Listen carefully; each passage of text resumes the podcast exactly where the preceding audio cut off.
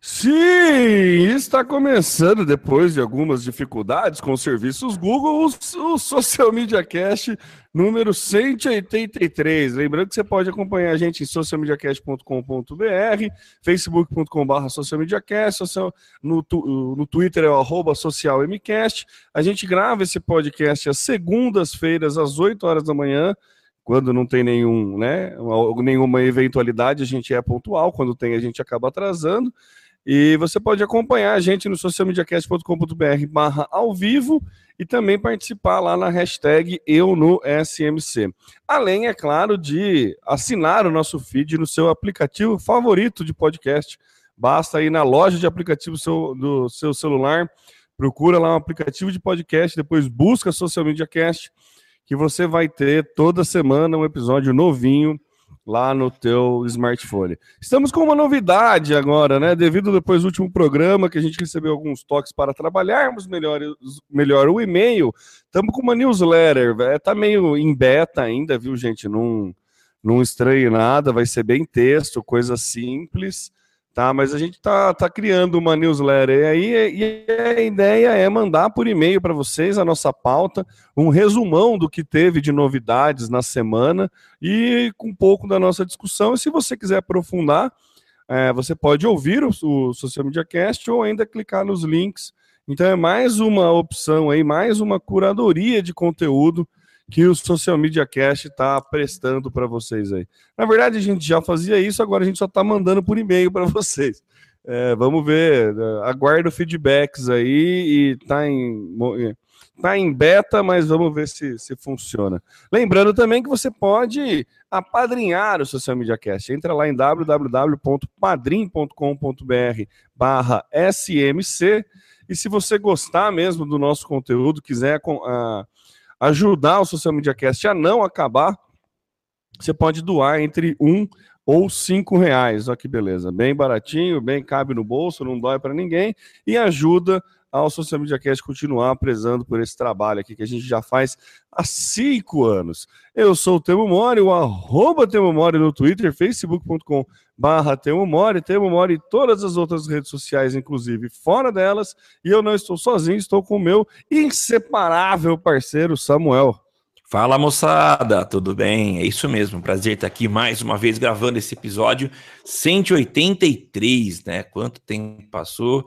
a gente completando aí cinco anos. Precisamos pensar em alguma coisa especial para esses cinco anos, né, Temor? Que a é, gente então, pode apresentar aí. Precisamos pensar. A gente tá, normalmente a gente faz em maio, né, Samuca? O nosso maio já vai é. começar logo, menos Semana que vem a gente já começa no primeiro, no, no primeiro programa de maio com feriado, olha que beleza. já começa tendo que reagendar. Verdade. Mas então, Mas... a gente precisa pensar em convidados aí. Aceitamos sugestões, viu, amigo? Você que está ouvindo aí. Inclusive a sugestão de é, trazer de volta o Estevão Soares, que veio no episódio passado, foi do nosso padrinho, o Zé Calazans que inclusive é uma pessoa que vocês têm que acompanhar, faz um, um conteúdo muito bom. Ele tem o, o, blog Pense Play, vale a pena lá entrar, procura por ele nas redes. É um cara bom para seguir, que ele sempre compartilha conteúdo muito bom. É, mas vamos pensar assim, Samuca, coisa pro, pro comemoração de aniversário. Vamos, Quem sabe vamos. trazer a galera das antigas, trazer, retrazer a Alaina, né, que participou durante isso, tempo, isso mesmo. O Fabrício, os estagiários, a gente pode, pode né, voltar às origens aos come é. ao começo aí. Vamos, vamos pensar alguma, alguma coisa. Mas é isso aí. Bom, eu sou o Samuel Gatti, o arroba tá no meu site nas redes sociais, falando aqui diretamente da capital da tecnologia, São Carlos, São Paulo. E vamos que tem pauta aí prontinha pra gente falar.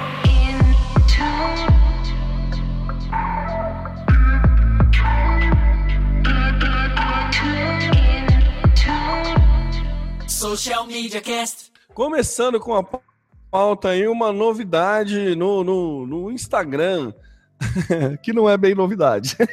Começa por aí. Mais uma vez, o nosso queridíssimo Zuckerberg aí usando é, de, de outras plataformas e a, a, a de, não é aprimorando, é incorporando na sua plataforma. É, agora no, no Instagram você. Eu, eu, não vi ainda, no meu Instagram ainda não atualizou. É, eu tô com. Eu, vi, eu li a reportagem do nosso queridíssimo amigo Fábio Prado Lima. É, a ideia é que você consiga pinar, né? Tipo como no, no, Pinterest tem, você vai pinando as coisas e vai guardando por categoria. É meio que taguear as fotos do Instagram para você poder voltar e pegar como referência. Né? No Pinterest isso funciona muito bem. Você, por exemplo, tem pode ter um board só de tatuagem, uma tag de tatuagem, uma tag de decoração e uma tag de ideias, né, hacks para a vida, por exemplo, sei lá. Dei três exemplos aí. Então, no Instagram você vai começar a poder fazer isso também. Você vai poder classificar e taguear as imagens que você que rolarem no teu feed ou que você buscar ou que aparecer para você e você vai poder ter uma busca mais rápida para voltar para essas referências. É, a princípio isso é para cada usuário, tá? Diferente do Pinterest que você pode divulgar esses pins seus e outros usuários é, acompanharem essas, esses boards, essas tags. No, a, no a princípio, para agora de começo, o Instagram ele está fazendo é, para cada usuário. Nada impede ele depois de divulgar isso e dar uma outra forma de busca, alguma coisa, né, aprimorar ainda mais. Mas eu acho que é uma, uma funcionalidade interessante aí nessa muca para quem quer guardar as referências que acha no Instagram. O que, que você acha? Eu acho muito legal, principalmente que a gente trabalha com o conceito aí de, de linha do tempo, que as coisas podem se perdendo com muita facilidade, né? Então, se você consegue taguear essas fotos, e aí a comparação com o, o Pinterest é muito interessante, eu acho muito legal, tá? Você acaba organizando e estruturando aí o que você acha interessante. É, na verdade, você pode, entre aspas, pinar qualquer imagem, né? Independente de, de não é só na sua linha do tempo, não é só na, nas suas fotos, é qualquer imagem qualquer você pode imagem. taguear aí, né? Isso. Legal, acho muito interessante. Excelente é, ideia. Mais é uma funcionalidade aí. É, excelente ideia do Pinterest, né?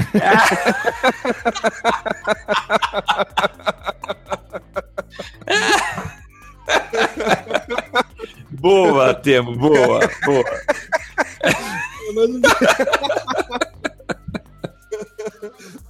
Você não esperou eu falar. Excelente ideia de copiar.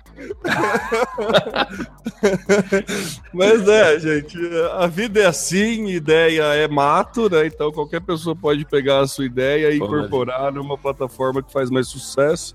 Mas é assim, não é o fim do Pinterest, não vamos né, cravar isso, é bem diferente. A... Por enquanto não.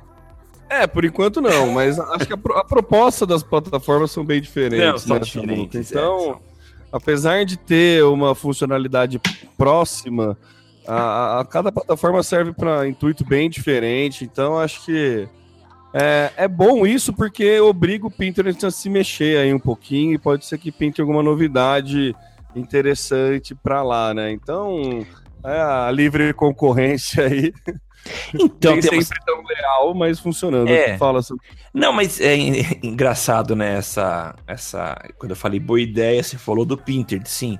Só que a gente começa a lembrar, recentemente, eu acho que a gente não noticiou isso, mas o Instagram ele começou também a oferecer opções de e-commerce direto na plataforma, né?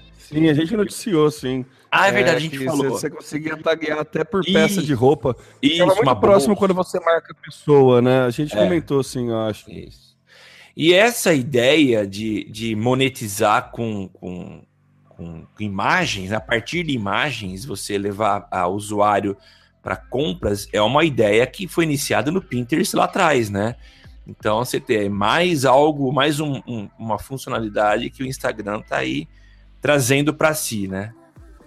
E ajuda, por exemplo, pequenos é, produtores, né, Samuca? Que nem você pega a gente, muita, tem muita blogueira de moda que, fa, que customiza peça e coisa assim, que pode botar roupa pop, é, própria para vender, Isso. ou até vender peça usada, né? Então, é, com essa funcionalidade de quebra aí, o Instagram começa a dar uma machucada em aplicativos tipo Enjoei, que é, bem comum, que é bem popular aí entre Sim. galera que compra e vende roupa usada o Instagram começa a dar uma mexida nisso, né? Então, é.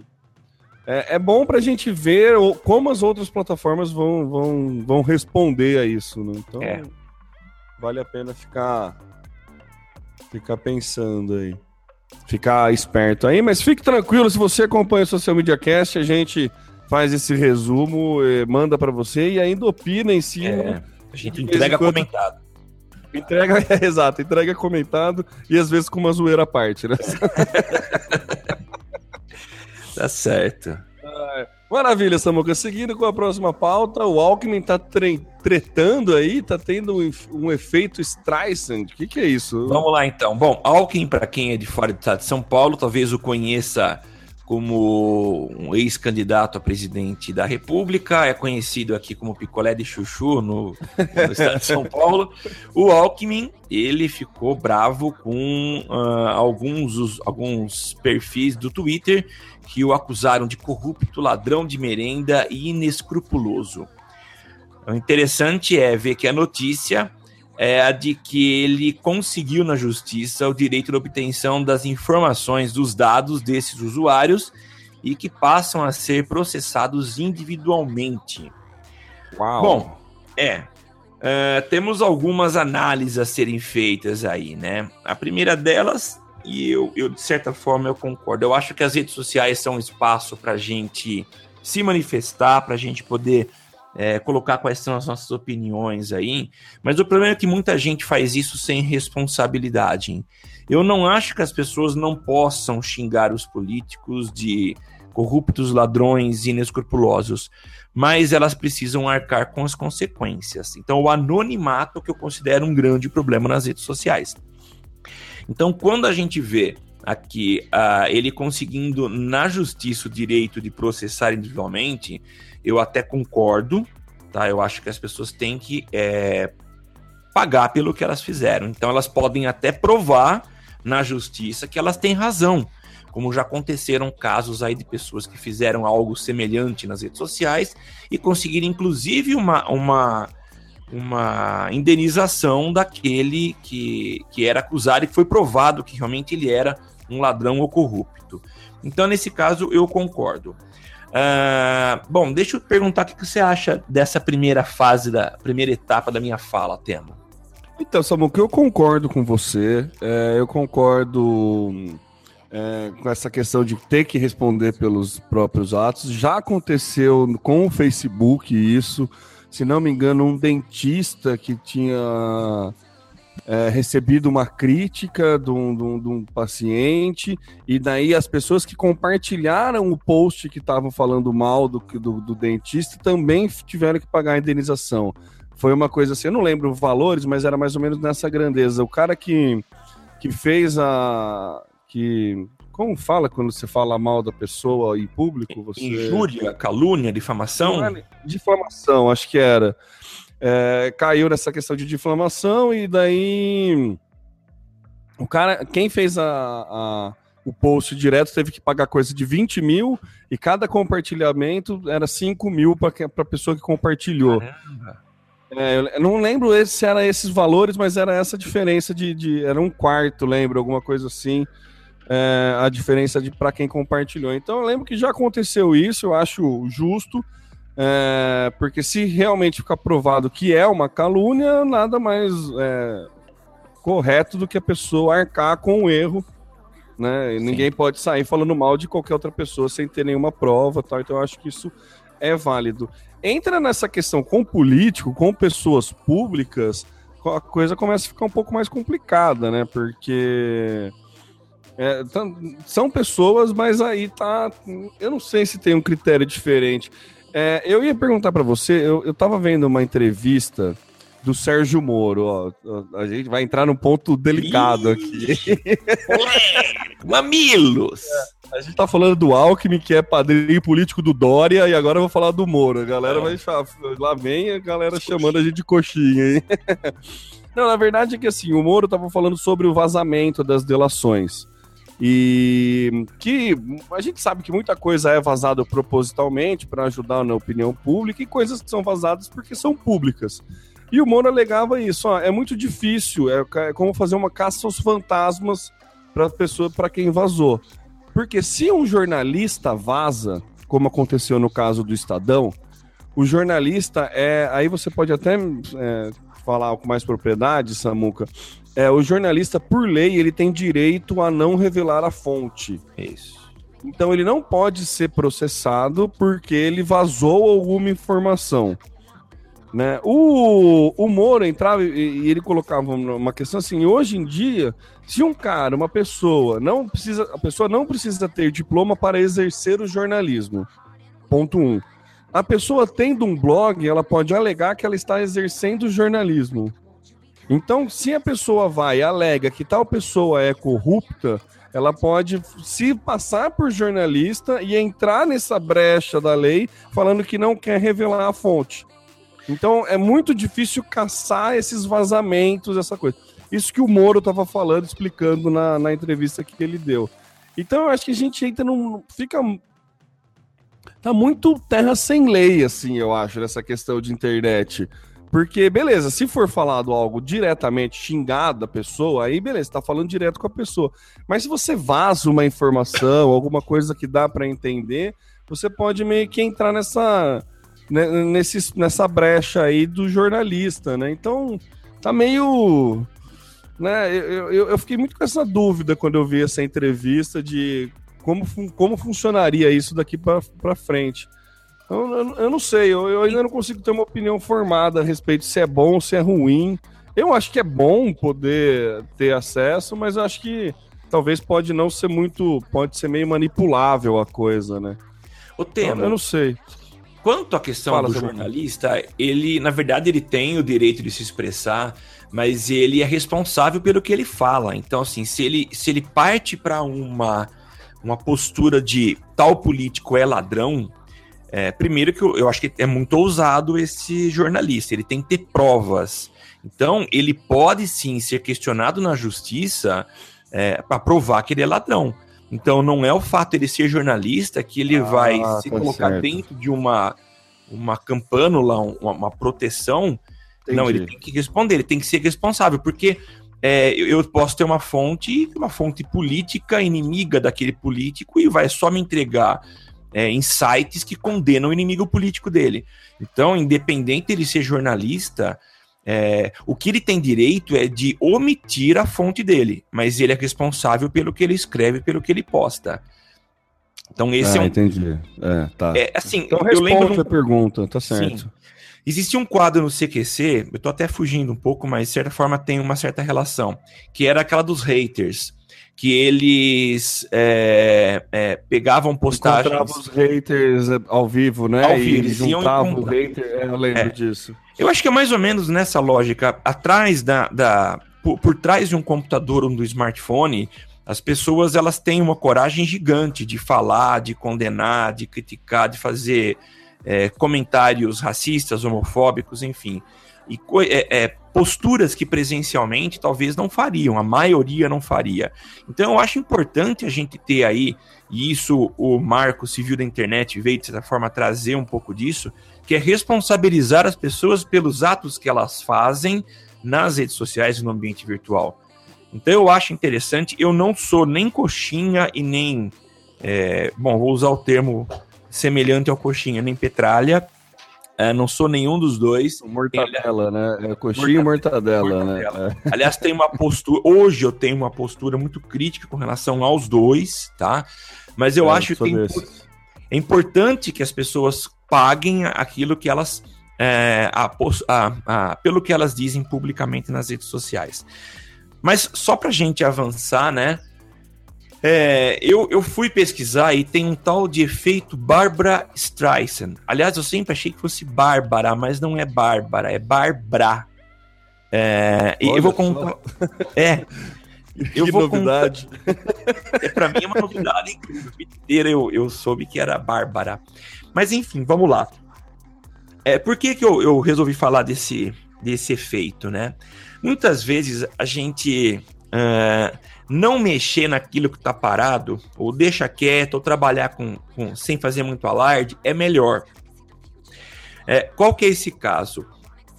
É, uma matéria uh, de uma. De uma acho que é um projeto que, que cuidava da, da, de erosão né, na, costa, na costa da Califórnia. Tirou uma foto aérea que pegava a mansão dessa Barbara Streisand. Uh, só que o foco deles não era pegar a mansão, era pegar a costa que estava desmoronando. Só que a casa dela, por ser uma casa muito grande, uma mansão gigante, ficou bem no centro dessa foto, né? E aí ela entrou com um processo pedindo uma indenização é, gigante de 50 milhões, alegando invasão de privacidade. O fato é que não tinha ninguém tomando sol na piscina, ninguém aparecia, aparecia apenas a casa dela. Até então, essa foto tinha sido acessada apenas seis vezes, sendo que duas delas pelos advogados de defesa da Bárbara. Depois que o caso ganhou repercussão, que ela resolveu é, entrar na justiça, a foto teve 420 mil acessos. E ela perdeu a ação e precisou pagar 140, 154 mil dólares de custas. Ou seja, era melhor ela ter ficado quieta, deixar a imagem da casa dela rolando, que ninguém ia se interessar. O mesmo caso é do Alckmin. É, e essa Entendi. é a comparação, né? Às vezes era melhor deixar Muito quieto, bom. sem alarde, porque agora que ele mexeu com seis tuiteiros, é provável que ele tenha que aguentar uma pancada de outras pessoas engajadas nas redes sociais, também tentando é, provocá-lo. Talvez não queiram correr o risco de chamá-lo dos, dos adjetivos que foram colocados pelos seis aí, mas com certeza vão continuar é, pilhando o cara nas redes sociais. Basicamente, a dica que a gente deixa é não mexa no vespeiro, né? Não mexa no vespeiro, é isso.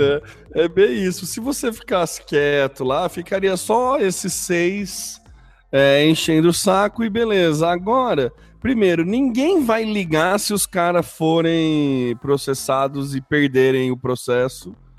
Ninguém vai ligar para isso e vai todo mundo cair matando em cima do Alckmin. Então, quer dizer, é, é, independente de entrar no mérito da questão se a pessoa tem ou não razão, eu acho que é, é bem interessante esse, esse levantamento aqui do efeito Streisand. É legal, hein, Samuca? Muito, faz muito sentido, né?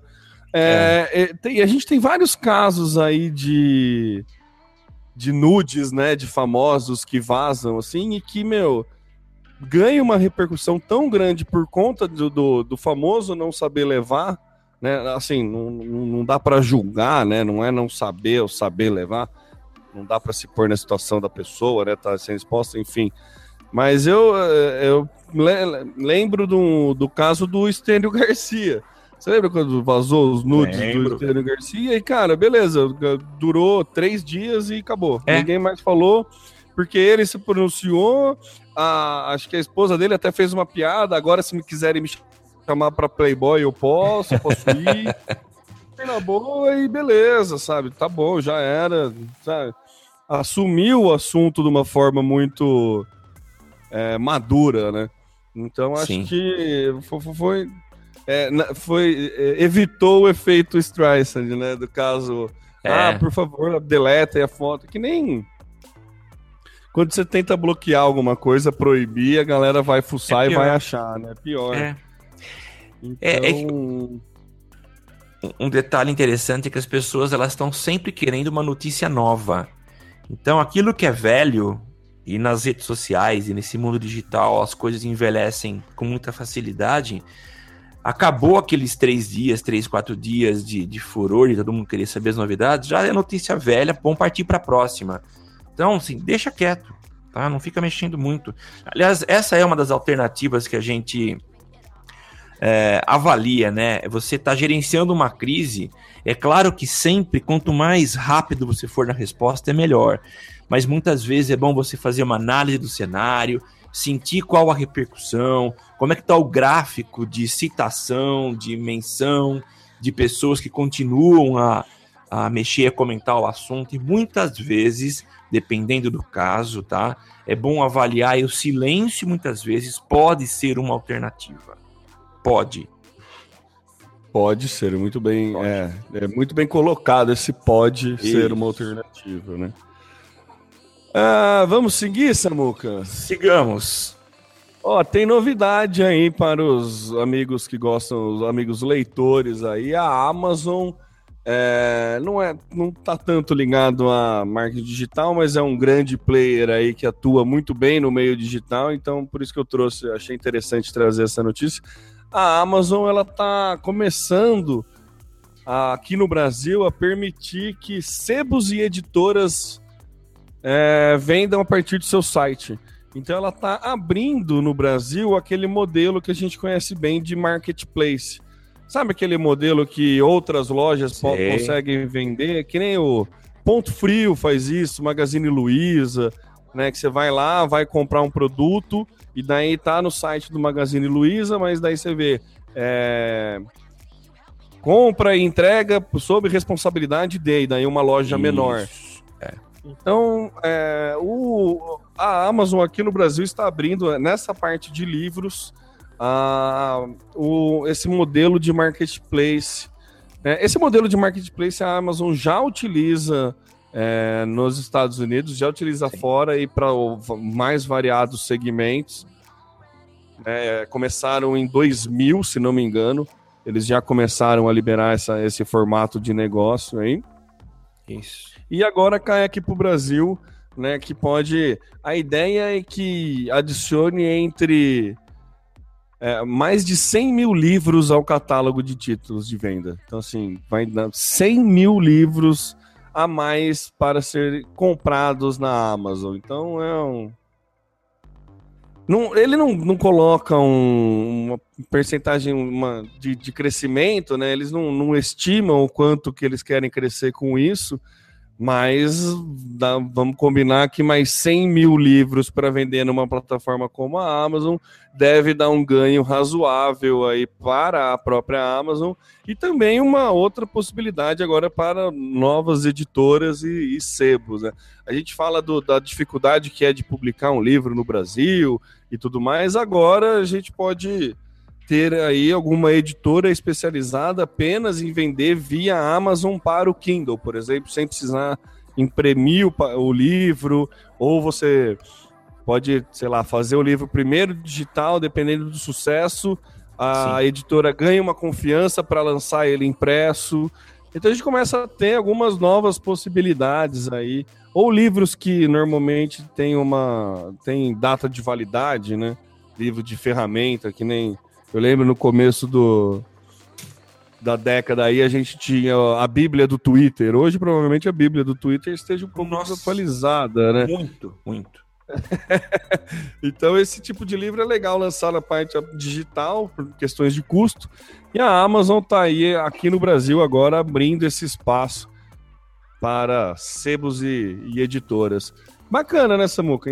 Inteligente para eles e bacana para gente. Muito legal. Eu acho que quem mais ganha com isso é o que você citou, das editoras que talvez estejam é, com certo medo de lançar alguns livros sem saber se darão resultado ou não. E se você lança na versão digital, você tem uma redução gigante no custo, quer dizer, deveria ter uma, uma redução gigante no custo, não é muitas vezes o que a gente vê. A gente percebe que o preço dos livros digitais não é tão diferente assim dos livros impressos, mas de qualquer forma, eles têm uma segurança maior para fazer uma análise de, de, de, de adesão do livro, né? Para daí sim partir para a versão de papel. Acho muito legal. já me ferrei uma vez comprando um DVD. Faz aqui uns 6, 7 anos eu comprei um DVD e não chegou. Comprei na Amazon por um vendedor independente e talvez porque não havia aí uma um, um meio de campo bem feito da Amazon.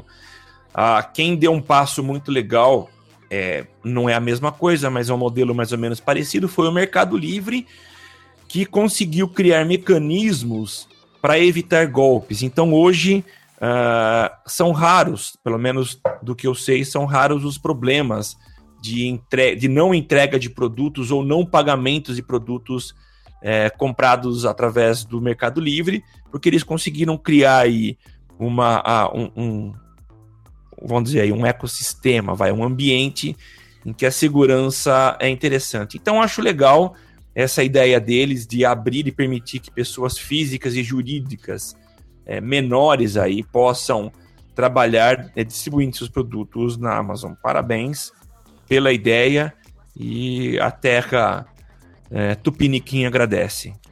é isso aí. Muito bom. É, seguindo com a nossa pauta, o Google, tá, o Google que hoje nos pregou uma peça, né? Tava dando um, um, umas travadinhas aqui no ah, Hangout tá. e, e, também no nosso Google Docs. É, o Google ele criou uma ferramenta que ajuda na busca de emprego, Samuco. Olha que legal. Muito legal, Google apresentando uma ferramenta interessante, né? Ele anunciou isso na semana passada. Eles têm vários projetos e como aqui a nossa própria é, fonte da informação diz eles têm mil e um projetos na manga e a maioria deles eles apresentam as 48 do segundo tempo.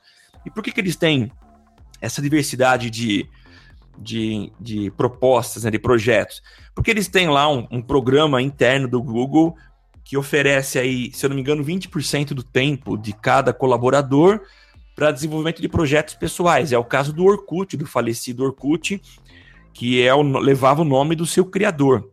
Ele aproveitou esses 20% do tempo do seu trabalho lá no próprio Google e na própria Google e criou essa rede social. Então a mesma coisa acontece com diversos produtos que são noticiados e anunciados por eles. Um deles é esse, é uma ferramenta muito interessante que eles estão lançando agora, semelhante a não, bom, muitos podem fazer logo a comparação, né, é, e vincular ao LinkedIn.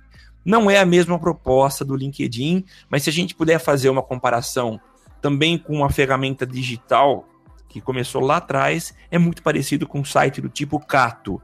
Então, lá no passado, muita gente usava o Cato para fazer cadastro de currículos e várias. Usa, né, Samuca? Oi? Oi? Ainda funciona. Ainda Cato. funciona, mas é que é assim, eu quero dizer que é muito antigo, lá do passado. Ah, sim, ainda, sim, sim, sim, é, a gente não tinha aí ferramentas é, é, focadas, as ferramentas mais novas, né? Mas Cato já existia e muita gente eu tenho conhecidos que conseguiram emprego a partir do Cato, né? Então o Google, olhando esse, esse, esse nicho, está apostando aí numa, numa nova ferramenta que é você oferecer, as empresas oferecerem vagas e também as pessoas cadastrarem seus currículos para busca entrega de empregos. O nome é Google Hire, H-I-R-E. Ela já está é, funcionando, está ativa, né? Na, na, se você entrar, você pode se cadastrar, mas ainda est não está funcionando.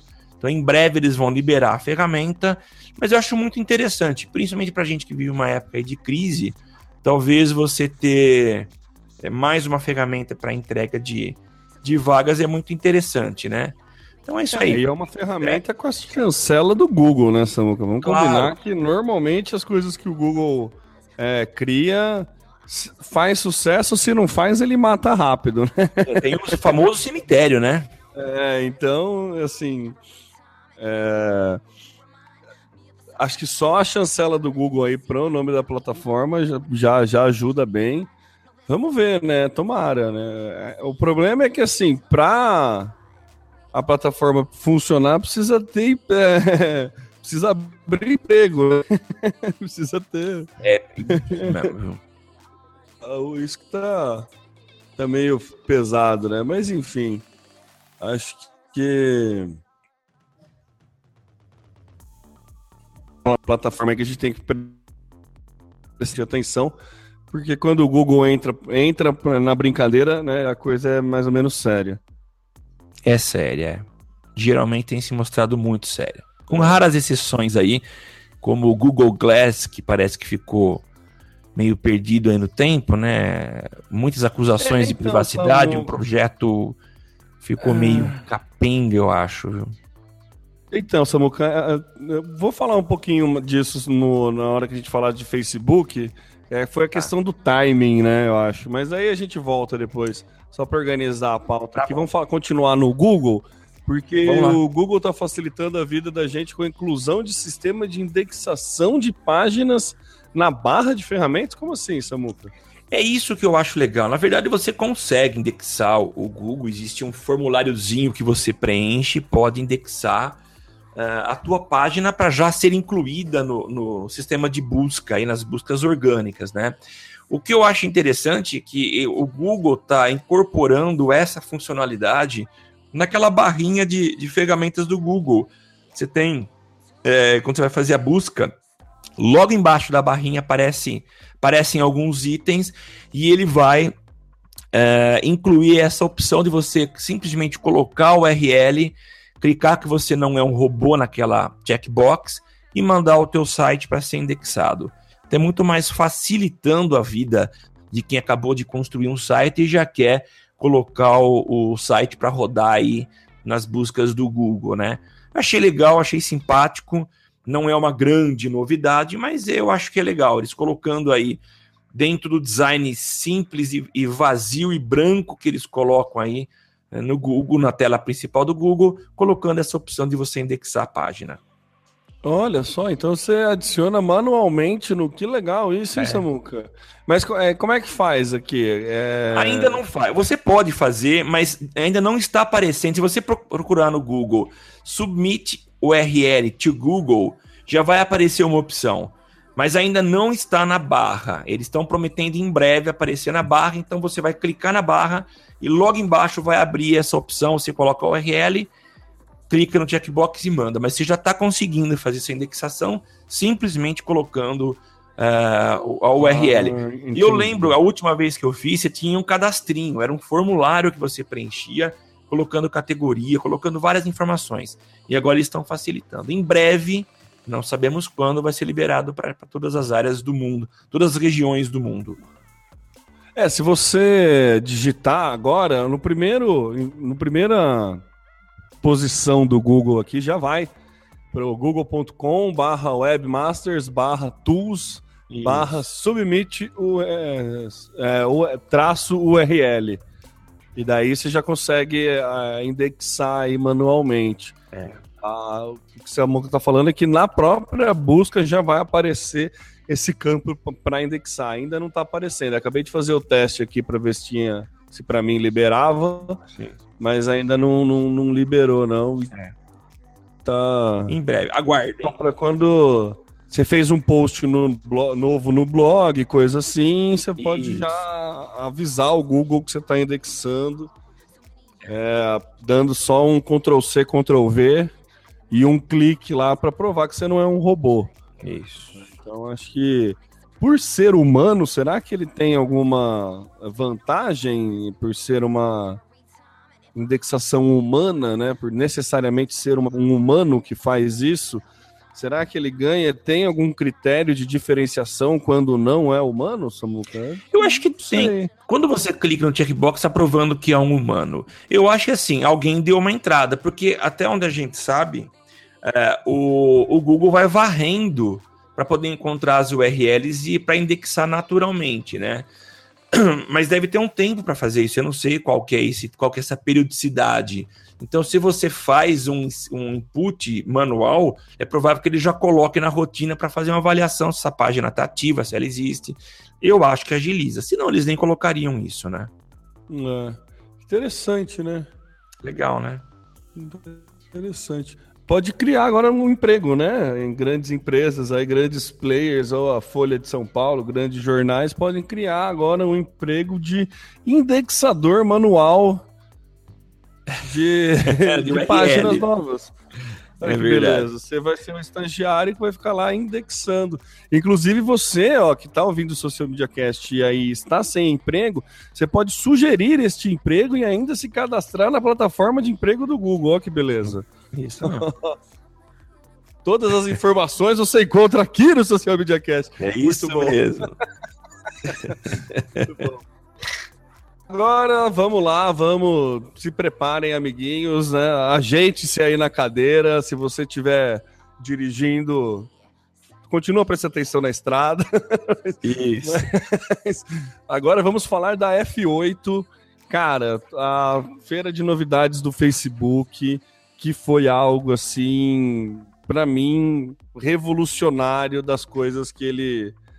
Tudo que o Facebook mostrou são, são inúmeras coisas. A gente vai trazer um resumo do resumo do resumo é, no link aqui da, do cast, na pauta aí na nossa newsletter. Eu vou colocar o, o link dos vídeos que o Estevão fez. O Estevão fez uma live comentada a respeito dos dois dias de F8, então foi muito legal. Eu acompanhei, então estou por dentro muito por conta do, da, dos comentários que ele fez e foi muito bacana. É, a primeira novidade, assim, que, que dá uma chocada, uma mexida boa no mercado e mostra para onde o Facebook está indo, é o filtro 3D que ele está criando. É um filtro de 3D de, reali de realidade aumentada, uma nova plataforma que o Facebook está criando, muito focado em realidade virtual, muito focado em filtros é, naipe Snapchat, sabe? Mais um tapa que ele vai dar no Snapchat. E que basicamente, é, sabe quando você está fazendo uma live, você tem aqueles filtros do Snapchat que você pode adicionar coisa, pode adicionar local, pode adicionar não sei o que lá. O Facebook está colocando isso, está criando é, a, a, possibilidade, está liberando para desenvolvedores criarem os filtros 3D. O Facebook está lançando uma plataforma, além disso, é, um espaço totalmente focado para a realidade virtual, que chama Facebook Spaces, que é para uso de realidade virtual, mas assim, é uma imersão bizarra você pode interagir com um monte de pessoa, com seus amigos, sem sair da sala. Você cria um avatarzinho seu, você navega por um monte de coisa, você navega dentro do Facebook. A gente já noticiou aqui que o Facebook lançou o Facebook 360, que era uma plataforma exclusiva para a realidade virtual. Desculpa. Desculpa de novo. então, assim, ele tá, tá, tá entrando forte nessa questão de realidade virtual e realidade aumentada. E, e ele tá deixando agora, você pode interagir, tá em, rolando uma interação entre realidade virtual e aumentada. É, para quem não tem o óculos e tem só o celular, consegue utilizar a realidade aumentada. Para quem tem o óculos, consegue utilizar a realidade virtual. Então, assim, ele está indo muito forte para esse lado. E o que eu achei mais legal é ele liberar para desenvolvedores criarem é, filtros de qualquer coisa. Então o, o, o desenvolvedor ele fica livre para. Vou abrir uma aspas aqui do, do Zuckerberg ele falou: ó, fornecemos efeitos criativos para que as pessoas podem aplicar nessas fotos ou vídeos, mas também queremos que as pessoas sejam capazes de se expressar com efeitos criados pela maior comunidade criativa do Facebook. Por isso, hoje abrimos esse ecossistema com o lançamento da Camera Effects Platform. Então, assim, é, é, é uma plataforma de um ecossistema criativo para efeitos de câmera nessa plataforma. É um negócio muito grande, ainda não está aberto para marcas. É, conteúdo publicitário vai ter que ser aprovado previamente, mas a gente sabe que vai entrar. a, gente claro. sabe, é, a gente sabe que não, não, é, não é à toa que o Zuckerberg está criando isso. A gente sabe que é para ter interação com marca, que é aí que ele vai ganhar grana mesmo. Então, vocês estão vendo para onde a gente está indo, né? Qual é o caminho que o Facebook está tomando? Para quem acha que o Facebook é só uma rede social, já reveja os seus conceitos aí, porque ele está indo muito além disso, está criando um negócio imaginável, assim, bem é, ficção científica, mas está trazendo aí a tecnologia é. para todo mundo. Então, acho que está é, a gente vai ter que começar a repensar as nossas formas de consumo e, consequentemente, começar a repensar a nossa forma de, de marketing digital mesmo. Sim. Porque é uma interação, é uma imersão muito grande e é muito forte isso que o Facebook está propondo. Para quem eu recomendo que assista a, a F8 aí comentada, porque, cara, é animal, assim, é bizarro o, o monstro que o Facebook está se tornando. Você chegou a ver alguma coisa disso, Samuca?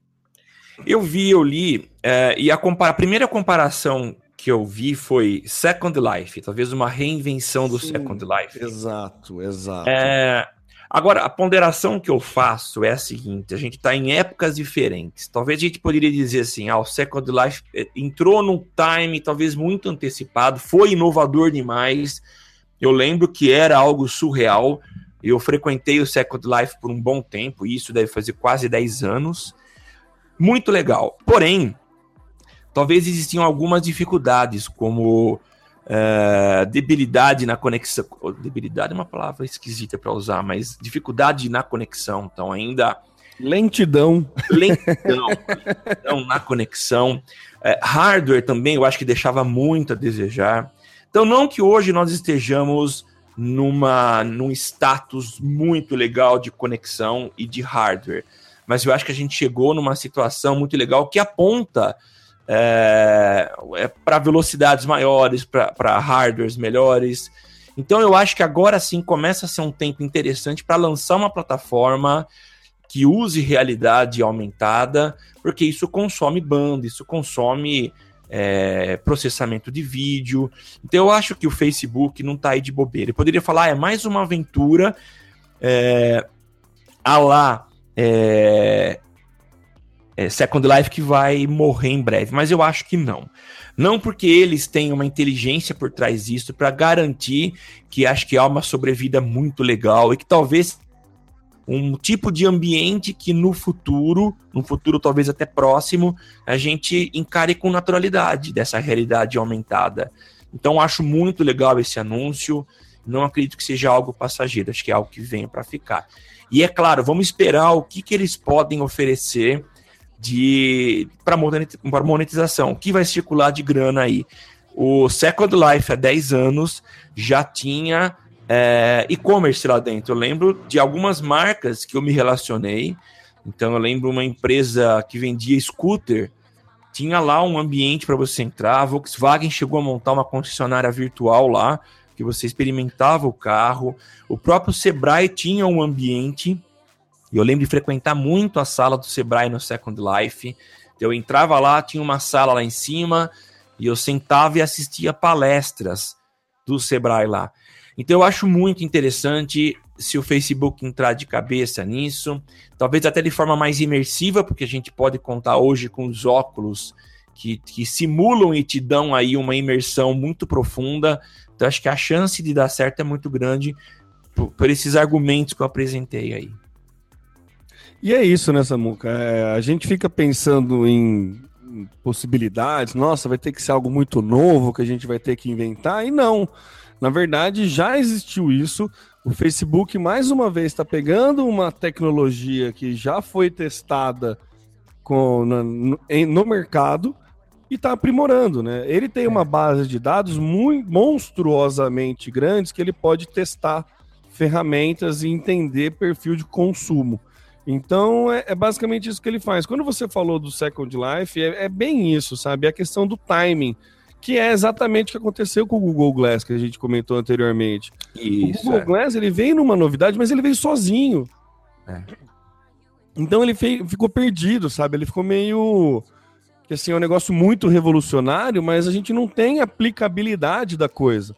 É. Entendeu? A gente tinha poucas funcionalidades. A gente lembra que o Bradesco fez um aplicativo para o Google Glass, mas que também não entregava tanta coisa, não era tão inovador. Agora você pensa, um óculos de realidade virtual que você pode é, experimentar e inclusive ir assistir uma palestra, sabe? Você já começa a ver algumas aplicações das, da coisa que entrega efetivamente uma oferta de valor é. para o usuário. Né? O problema do Google Glass assim, é que essa entrega de oferta de valor era simplesmente. A oferta de valor era é um, esquema, é um negócio altamente tecnológico que ninguém tem, se você tiver, só você vai ter. É. Entendeu? Então, é, essa era a oferta de valor, era a exclusividade da coisa. O Facebook ele já está montando esse, esse space, esse Second Life dele, focando na comunidade mesmo, entendeu? Que é um negócio para todo mundo ter. Sim. Então, quando ele comprou o óculos Rift, ele estava pensando em como distribuir isso para todo mundo. Quando ele fez parceria com a Samsung, ele estava pensando em como distribuir a realidade virtual para todo mundo e como a, a, angariar bastante usuário para, obviamente, depois vender para a marca. É.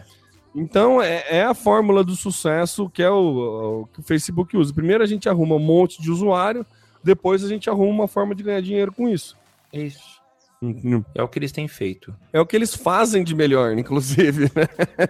É, é, o que eles fazem de melhor. É, então acho que. E isso muda no, muito, afeta muito nossa, nossa forma de consumir mídia, de apresentar a marca, de apresentar conteúdo. Então, assim, vai ter muita coisa para a gente trabalhar, vai ter muito, muita, é, muito caminho para a gente caminhar aí nessa questão. É. Então, acho que é, o, o, timing do Facebook sempre impressiona. É, o timing, é, é, se tem uma empresa que é boa de timing, é o Facebook e em todas as outras plataformas, né? É, eu tenho, eu, eu, até já dei esse exemplo em palestra aqui em São Carlos. Aqui em São Carlos, São Carlos é muito famoso pela qualidade dos lanches, né, que temos aqui na cidade. É muito bom mesmo o lanche, é difícil achar lanche tão bom quanto aqui, tanto que tem uma hamburgueria São Carlos, uma lanchonete São Carlos em São Paulo, que é uma franquia que tem lá. E que é, o lanche é diferente, é prensado, é maior, é, é enfim. Nunca, nunca achei em outra cidade, né? Não, não que eu seja muito viajado, mas nunca achei. E quando começou essa moda de hambúrguer artesanal e coisa assim, é, a galera ficou achando que ia ser difícil pegar aqui em São Carlos. E a primeira empresa que veio aqui era uma empresa que chamava Yellow Cab, que era nessa onda de hambúrguer artesanal.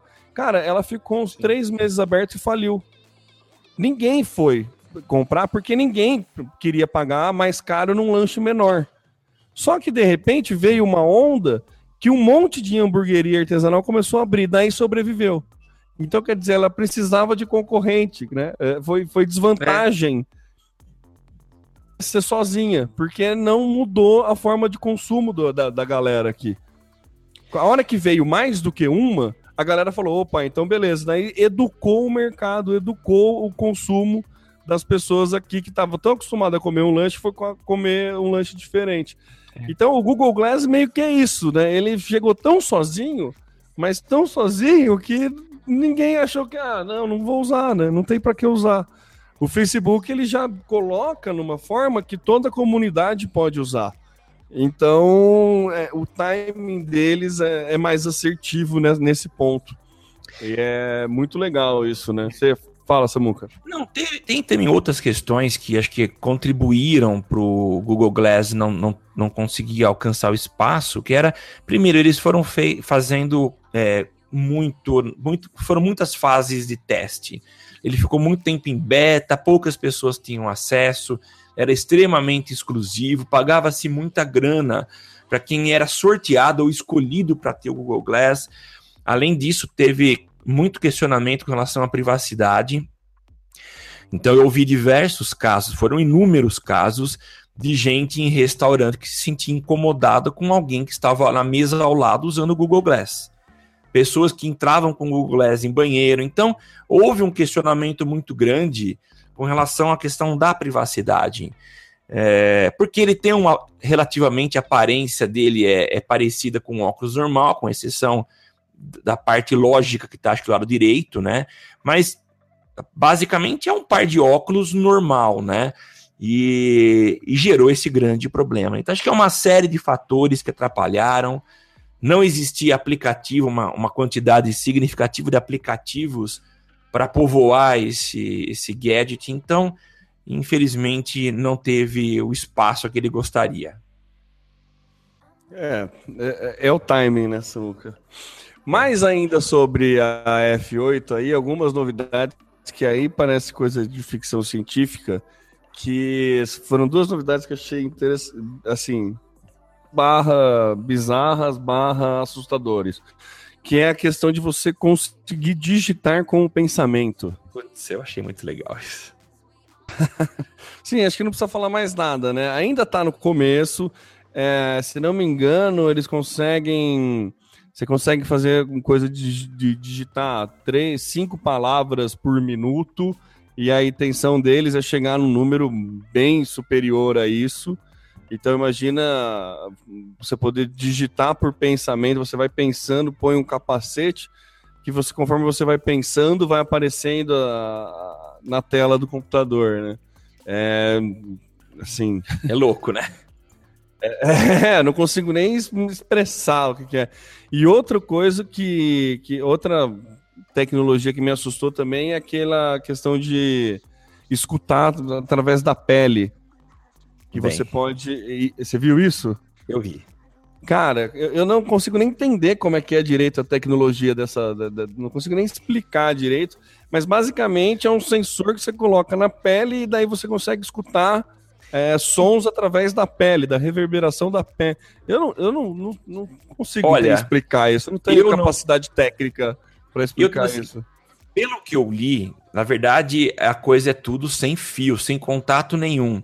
Eu não sei se de fato se coloca um sensor na pele ou se a, se a, se a nossa pele não tem uma vibração muito sensível é, e que é captada. Eu não sei, não faço a mínima ideia. Para mim, isso é muito ficção científica ainda. Mas, assim, é, por que, que a gente está falando disso? Por que, que eu trouxe isso aqui para o cast? Para mostrar para onde que os caras estão indo, entendeu? Você fica achando que eles são uma plataforma aí que fica distribuindo anúncio e que ganha dinheiro com isso. Olha, olha onde que os caras estão pensando. É. Olha o quão na frente eles estão. Entendeu? Então, assim, ah, o Facebook vai morrer daqui. Mano, Esquece isso. Não sei, eu, eu, sei lá, eu acho que eu morro antes que o Facebook, sabe? É. não, não, não sei, não, viu? É, se eu tivesse que apostar, eu apostava no Facebook, não em mim. É. então, sei lá, assim, é, vale a pena. Vou botar os links aí pra galera e vale a pena gastar um tempinho para ver, porque, cara, é muita coisa, muito para frente, muita ficção científica e que tem que assim, você tem que assistir o negócio, você tem que ler as coisas da F8 pensando daqui a, a, em três anos para frente, o que, que você vai praticar de marketing, o que, que você vai. Qual, é. O quanto vai abalar a forma de consumo de mídia na humanidade disso que eles estão propondo. É. Então, acho que vale a pena fazer esse tipo de exercício, né? É, eu acho muito legal, viu? É, essa, essas brincadeiras futurísticas, é, brincadeiras que são muito sérias, é os caras pensando lá na frente. Parece que a indústria automobilística pensa sempre cinco anos lá na frente. Então, ca o carro que foi lançado agora em 2017, ele começou a ser projetado em 2012. E o que a gente vê aí que também esses, essas, esses players gigantes aí do mundo digital também tem uma lógica parecida com essa. O, o tempo é muito menor, mas a, a, a o, o, tamanho das inovações também é, é gigante. Então é legal, é esperar para ver a coisa acontecendo na prática. É, é engraçado você falar da indústria automobilística, porque recentemente, aí umas duas semanas, eu li uma matéria falando que a Tesla já passou em valor de mercado da GM e da Ford. Ai, que louco! Então é bem isso, né? Você vê como como pensa para frente, né? Daqui cinco anos. A Tesla é a empresa que fabrica é, carro elétrico. É. E é uma empresa que ainda não dá lucro, pelo que eu li. Ela ainda vive de investimento, é uma empresa que ainda não dá lucro, mas por conta dessa. É, como muito provavelmente em alguns anos aí todos os, os, motores a combustão serão trocados por motores elétricos, já é uma empresa que tem uma, um valor de mercado maior do que a, as tradicionais montadoras aí de carro como a Ford e a GM. É, e eu tô falando assim que vai, vão trocar porque hum, é, é fato. Na Alemanha, se, já não, se não me engano, já tem um prazo de validade para motor a combustão. É, acho que 2050 já não vai poder estar tá circulando nenhum carro é, com motor a combustão, só carro elétrico. Ah, Oi? Legal, né? Não, interessante é, então, isso. Então, a Alemanha, se não me engano, a Alemanha foi um que já botou um prazo aí para coisa. Então, aí a gente entende por que, que a Tesla, que é quem fornece carro elétrico, já começa a ganhar mais mercado, ter, valer mais no mercado do que isso. Então, o trabalho que a gente tem que fazer é isso, é pensar para frente. É entender o que, que isso vai impactar. É entender como que vai mudar. Imagina o Facebook, o Second Live do Facebook aí, o Facebook Space que ele está lançando. Há um mundo de possibilidade que não abre para a empresa. Há um mundo de possibilidade que não abre para qualquer ramo. Tipo, é. Pensa no ramo da educação. Como que vai ser agora Nossa. curso EAD? Olha a qualidade visual que você é. ganha de curso EAD. Entendeu? Olha o mercado que se abre para a educação, por exemplo. Você pode fazer ah, graduação, pós-graduação, ensino médio através de realidade virtual, sabe? Assim, olha o impacto disso numa população. É, é, é, é muita coisa, gente. É muita coisa. É muita coisa. Então, assim, é, a gente fica pensando que o Facebook é testão e mimimi, mas não é. É nada. é muito mais do que isso. É muito mais do que isso. É, os caras então, fazendo vale lição de casa, né? Olhos, né? E assim, fazendo lição de casa e fazendo os exercícios extras, né? Atividades complementares. Atividades complementares, total. Fazendo tipo aqueles é, os exercícios quentes do Halliday, né? Quem, quem fez engenharia sabe o que eu tô falando. aqueles exercícios quentes, é aquele tipo que, meu, nem o professor consegue fazer, mas tem lá no livro. então, assim, é, é, bem isso, sabe? Os caras estão bem para frente, estão muito para frente. É muita coisa, muita possibilidade que abre e a gente tem que ficar de olho. É. Beleza? Beleza, Temo. Acho que tá bom Maravilha. por hoje, né, Samuel? Opa, tá, viu? Então um é isso aí, bom. meus amigos. Lembrando que você pode é, nos encontrar lá no www.socialmediacast.com.br. Lá no site tem um bannerzinho do lado lá que você pode clicar para ajudar o Social Media Cast lá no Padrim. E lá também tem a opção para você se cadastrar na nossa newsletter Vou, né, vou lembrar que é um serviço beta que a gente está lançando, vamos ver como é que funciona. Espero o feedback de vocês que, que assinam a newsletter. Vem, entre em contato com a gente, vai lá na página do facebook.com.br socialmediacast e escreve o que, que vocês estão achando. A primeira newsletter vai ser disparada agora. Então, Vamos lá, vamos ver se, se, se interessa isso, porque né, a gente pode dar de Google e qualquer coisa a gente mata o serviço. É. se não for interessante para o usuário, a gente não tem, não precisa ficar com muito receio, não. E a gente pode criar outra coisa, viu? Não tem problema. É pode, que, né, claro. Seguindo, a dica, seguindo as dicas do mestre, por isso que a gente está é. tá implementando isso. Então, e você pode também assinar o nosso feed, né, lá no, no aplicativo de podcast da sua preferência. Procura lá por Social Media Cast e você recebe também o podcast editado, bonitinho lá. É, no Twitter a gente é o arroba socialmcast. A gente grava o programa nas segundas-feiras às 8 horas da manhã. Você pode participar através da hashtag eu no SMC. E eu sou o Temo Mori, o arroba Temo Mori no Twitter, facebook.com barra Temo Mori, Temo Mori em todas as outras redes sociais e passo agora a palavra para as considerações finais do Samuel. É isso aí, pessoal. Eu sou o Samuel Gatti, o arroba tá no meu site em todas as redes sociais, falando diretamente de São Carlos, a capital da tecnologia. E a gente volta a se encontrar na semana que vem com muito mais informação. É, lembrando que semana que vem, na segunda-feira, é feriado, então a gente vai marcar ainda uma outra data aí para conversar. Então, mas vai ter, relaxa que vai ter. Beleza? Valeu, Beleza. galera. Até a semana que vem. Tchau, tchau.